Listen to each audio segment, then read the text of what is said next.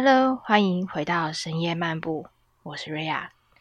今天呢，想要跟大家介绍的书籍是《巷弄里的台湾味：二十二道庶民美食与他们的故事》。嗯，这一本书呢，它是在二零二一年的时候出版的。那作者呢是范巧新，也就是佐餐文字。不知道大家有没有追踪过他的粉丝专业？那范乔新呢，也就是佐餐文字呢，他是毕业于法国巴黎的那个菲康迪高等厨艺学校。粉丝专业呢，名字就叫做佐餐文字，然后在里面呢分享一些食物的文章，所以大家如果有兴趣呢，也可以去看看他的粉砖，追踪起来。好，老实说，这本书也是小帮手介绍给我的。我觉得吧，对于一个曾经旅居在欧洲三年的人来说，我觉得这本书真的是很棒。因为我们在国外的时候呢，常常会被外国朋友问说：“哦，你来自台湾，那台湾有什么你会推荐的食物吗？”作为一个自认是美食家的人而言。好了，也许没有这么的美食家，可是呢，食物这个话题呢，确实是你跟外国人、不同文化的人切入的一个很好的话题点。嗯，其实我还蛮开心，这一本是已经出版了哦，它完全很适合让我们拿去给我们自己的外国朋友去看的书。好。他写了很多非常具有台湾代表性的美食，那我相信呢，这些美食任何一个挑出来，大家都一定会有点共鸣。不管是我这个明天一些世代的，或者是在我们再更早一点的明天平、明处女、明狮子，我们爷爷奶奶那一那一辈的明狮子、明巨蟹。那或者是说，比我们再小一点的名射手，现在的孩子们的这个时代，大家看这本书多少都会有一些共鸣。但大家知道吗？我们或者是说全世界的食物呢，它其实它包含的一种东西叫做历史的重量。你如果想要了解这个文化，你其实你最快的方式。就是从他们的食物先入手，从这个食物呢，你大概可以了解出这个国家的历史背景，还有他们的地理背景，甚至呢，你还可以再更深一点的，它说不定还可以让你再窥探一些有关于这个国家的，嗯，宗教思想背景。我觉得现在的我们。日常生活中接触了这么多的食物，好，譬如说，大家想说晚餐不知道吃什么嘛？很多人会想说，那不然我就去买个盐酥鸡，去买个卤味。那大家有想过吗？这些东西、这些食物，在其他的国家你不曾看过的这一些美食，包含木瓜牛奶也是。绿豆冰沙这些的，在其他的国家你看不到。对于我们这种住在国外的台湾游子来说，想要在国外吃到一份台式的鲜酥鸡，或者是台湾的台式早餐蛋饼，都是一件非常非常不容易的事情。手艺好一点的，可能还可以自己试做一下。那我们现在吃的这些东西呢，它都具有一些历史背景。举个例来说，其实早期台湾是没有面粉的嘛。最早的面粉呢，还是来自于二战之后美国送给台湾的面粉。我相信大家应该多少都会有这样子的印象，就是可能你们的父母、你们的祖父母都会有这样子的印象。以前要吃个米面，什么东西都比较困难嘛。可是我们台湾人的传统的食物就是饭、米饭。那面类呢？小麦类的，它还是从美军来到台湾之后，我们才有的食物。一开始呢，这些东西台湾人的接受度比较没那么高。然后再加上呢，嗯，我们以前最早有印象的淀粉类不是米，那就是地瓜，呃，地瓜粉、素薯粉这个系列的。我不知道大家还记不记得，前一阵子呢，有前一阵子有帮肉圆证明它叫做台湾包子的事情。其实它也是一个时空背景下的一个产物。那因为其实台湾就是一个算是一个移民型的海岛国家嘛，我们这一个岛上呢，有一半以上的都是来自于中国大陆。的早期的移民，那逐渐生根落在台湾。中国大陆自己本身呢是有小麦可以，所以可以做米面的。那台湾本身是没有的，所以早期的人呢，如果想要吃水饺，想要吃包子，那他们就只能用素薯粉、地瓜粉去做。这也是为什么呢？台湾发展出只有台湾才有东西。然后也是大家现在很爱吃的东西，叫做肉圆。我记得我小的时候，特别特别喜欢吃西门町的某一间水晶饺。那时候我就很好奇，我想说水晶饺这种东西，在其他的国家有吗？后来呢，我才发现到，原来这个东西居然台湾自己特有的。它其实就是一个时空背景跟相愿的一个组合。好，那话说回来呢，今天介今天要介绍这一本书呢，我建议大家就是，如果你想要睡前看，我觉得它很适合睡前看啦。但是你知道，就是睡前看它就会跟我们的礼拜五的节目一样，你很有可能会饿到睡不着。好，我觉得这本书非常的有意义，是说它里面也有跟大家介绍这个食物它的来源、它的时空背景，那以及包含呢它的前世今生，我觉得很好玩，大家可以看一看。佐餐文字呢也用了他自己的角度呢去看了这些美食，在他的人生之中有什么样子的作用。他也分享了这些。我在看这本书的时候呢，我其实有一点烦恼，我不知道应该要跟大家分享哪一段。我每一段都超想跟大家分享的，因为它的内容根本就写中了我的心声。后来我想了想，我觉得我还是跟大家分享一下，大家一定会有一点共鸣的，不管你是不是。现在居住在台湾，好，这一段呢是跟台式早餐店有关的。如果你住台湾，你家附近一定都会有早餐店，不管它是台式早餐店，还是豆浆、烧饼、油条这一种系列早餐店，或者是早午餐店。好，如果你家附近有这样子的传统的台式早餐店。你一定能懂我接下来要讲的东西内容。OK，台湾的早餐店呢，它的涵盖率非常非常的高。作为一个在台湾已经被台式早餐店养成习惯吃早餐的人，也就是我本人，去国外的时候，不管是出去旅行，还是住在欧洲的那几年，都超级不习惯的。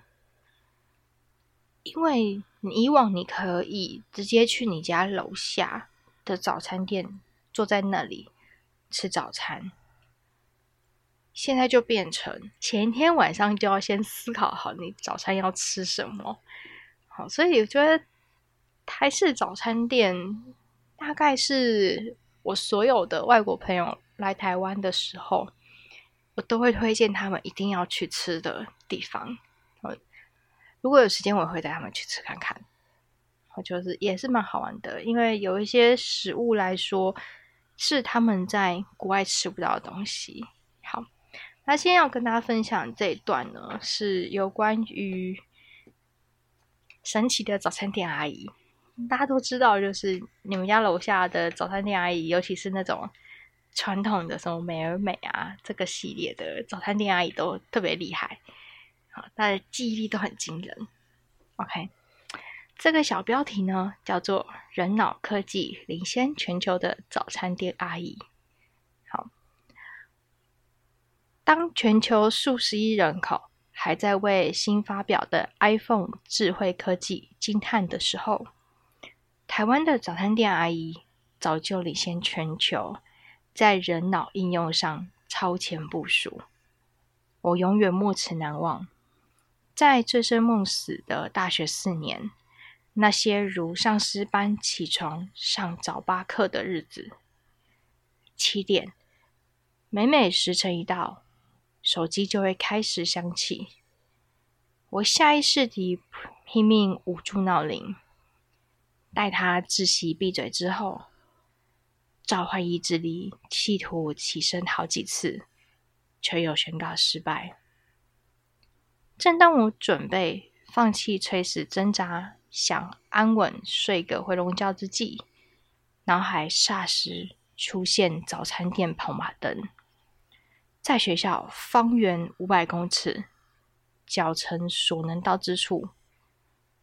莫约有十多间早餐店的阿姨正在远方轮流呼喊着我，把我从早晨中唤醒的从来不是梦想，而是早餐店阿姨。被人潮挤得水泄不通的早餐店里，我们不难发现，早餐店阿姨总是能拿出比她当年准备联考还要惊人的记忆力。像泰坦超级电脑般，配备容量超大的记忆体，将每个客人的点单资讯快速储存。比方说，起司蛋饼双蛋不加番茄酱，总会三明治吐司去边美乃滋多一点，猪排汉堡加起司不要生菜。铁板面双酱，不要三色豆，蛋半熟等等畸形怪状的各种要求。接着从大脑云端输出，像三 D 猎鹰般手起刀落，咻咻地将餐点制作出来，全程无需纸本菜单，比苹果公司更环保。有着超强机体还不算什么。早餐店阿姨的脸部辨识系统更是尖端卓越。我强烈建议心情忧郁者，或是自处于社会边缘的人，三不五时到早餐店走一遭。因为但凡在早餐店走掉几次后，早餐店阿姨将会自动开启人脸辨识系统，甚至熟记使用者喜好。让你一键点餐，彻底感受到社会温情。此外，在早餐店阿姨的心里，西施尽收情人眼底，每个人都是帅哥美女，都能获得爱的能量所需。踏进早餐店的瞬间，听到这一声“帅哥美女早安”，总是令人舒心。都说台湾最美的风景是人，早餐店阿姨无疑是最佳代表。虽然他们在店里有时也会因为出餐不顺大吵大闹。关于早餐店阿姨们的都市传说很多，强烈建议各大电视台可以据此为参考，拍摄八点档必定共鸣不已。哦，别忘了。饮料杯上的烂笑话也是传奇。好，嗯，这一段我不知道大家会不会特别特别的有共鸣。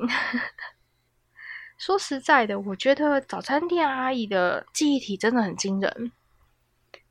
像我家附近呢，我记得之前我有大概提过，我家附近走路可以走到范围的早餐店大概有六到八家，就超级多这样子，多到你一个礼拜每天都可以吃不同家，两个礼拜吃基本上不重复的几率也高。哦，只是有时候可能要走远一点啊，才会有两个礼拜不重复的情况。但是呢，在那种传统的早餐店，我家楼下大概就三间，老板真的蛮厉害的。如果你很常去买，他一看到你，他就会知道你常点的是什么，他就会直接问你说：“今天一样吗？”超强的，而且你完全不需要跟他说你要点什么，他就会端上你吃的很习惯的组合。但我觉得这个趋势呢，这几年慢慢在降，有可能因为新兴的早餐店变多，还有就是早午餐的这个部分也变多，所以现在很多早上在做早餐店的阿姨，他们其实比较不太像以前那样子哦，好像记忆力超强的。但是你如果还是去你家习惯的，你从小到大吃习惯的早餐店，你会发现到这些人真的很厉害。有时候当然不见得只有阿姨啊，可能叔叔也是。那通常他们的特征就是，他一定是在那边做那个帮你出饮料，或者是说把煎台弄好的，什么蛋啊。之类东西组装成一个汉堡或者是吐司给你的那个人，收钱的那一个人。好，我觉得早餐店的阿姨们或者是早餐店的叔叔们，这些记忆力很强的这些人生前辈们，他们都很值得被记录到金氏记录里面。要想早上哦，早餐这种尖峰时段。你还要去记得每一个人吃什么，然后你还要去记得这一个人长什么样子。我觉得这是很考验大家的记忆力。诶，就连我自己做过门市的，除非这个客人真的给我印象超深刻，不然说实在，我真不见得每次看到他我一定会记得。但是早餐店阿姨呢，真的很厉害。有像我有时候会去的早餐店，它就不是我常去的。可是呢，你有去过一次，当你去点第二次的时候，他就会记得哦。他会记得你上次点了什么，或者是他会跟你说：“哎，要点跟上次一样吗？”很好玩哦。如果你家附近还有那一种比较老式的、比较传统台式早餐店，蛮建议大家可以去体验一下。如果你没有体验过的话。好，回过头来讲一讲这本书。我觉得这一本书呢，它就是一个让现代的我们可以去追本溯源的一本很棒的一本书。因为它里面其实也有讲到，刚说嘛，为什么我们现在的台式早餐店这么多？最早是为什么会有台式早餐店的成立？对吧？因为以前。台湾精卫啊，嗯，经历过了日日治时期嘛。那其实本来华人就有早上吃早餐，也就是亚洲人本来就有吃早餐的习惯。但是呢，我们以前很少有在外面吃早餐的习惯。经有日治之后，日治时期之后。嗯，比较近一点的时期，大家才有外出吃早餐的习惯。但我相信，像你讲那个台南人一定要讲，不，我们以前就有在外吃早餐的习惯。台南人吃早餐花样真的很多。我们其实就是在看这些很常出现在我们日常生活中的这些食物，譬如说火锅、小火锅、个人锅、咸酥鸡。珍珠奶茶，还有刚刚讲台式早餐、蛋饼、这一些食物，他们是怎么样在台湾发生，或者是在台湾落地生根的？我觉得这本书真的蛮值得，不管你是属于吃货、美食家，或者是说你对于历史、台湾历史、台湾的文化有兴趣的人，我觉得这本书都很值得推荐给大家看。哦，那还有就是一定要吃饱再来看。我看完这本书，最大的后遗症就是想吃咸酥鸡。